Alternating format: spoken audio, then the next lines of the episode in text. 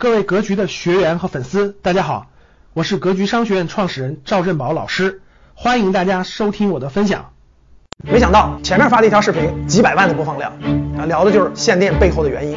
限电只是开始，预计今年将会有一个最贵的冬天。上次聊了，我们身边很多地方都限电了，拉闸限电，对不对？其实这个不是单单中国的问题，全球现在都出现了能源短缺的问题。欧洲所有跟能源相关的电价疯涨，天然气疯涨，各种这个煤炭疯涨。美国同样的，他们的电价是随行就市的市场定价，所以都出现了大幅的增长。在日本、韩国都出现了这种情况。那这种情况现在是几月份呢？各位想一想，现在是九月底，北半球都没有入冬。北半球入冬是什么时候？大家都知道，十一月份，十一月中旬，我们国家北方开始供暖。那欧洲呢，基本也是十一月份开始供暖，美国也基本是相当。所以供暖季来临时候，每年供暖季所消耗的这些呃煤炭呀、天然气啊、石油消耗的量是平常的两到三倍以上。冬天为了保障供暖，我们国家也是一样的，北方取暖将是大量的使用各种呃煤炭啊、电力啊、天然气、石油等的时候。所以今年冬天库存准备好了吗？目前来看还没有。那世界各个国家对于过冬来说准备的这些燃料准备好了吗？目前来看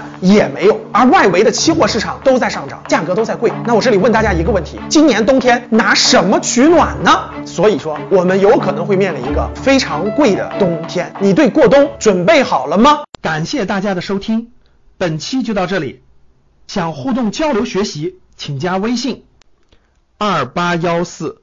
七八三幺三二二八幺四七八三幺三二，欢迎订阅收藏，咱们下期再见。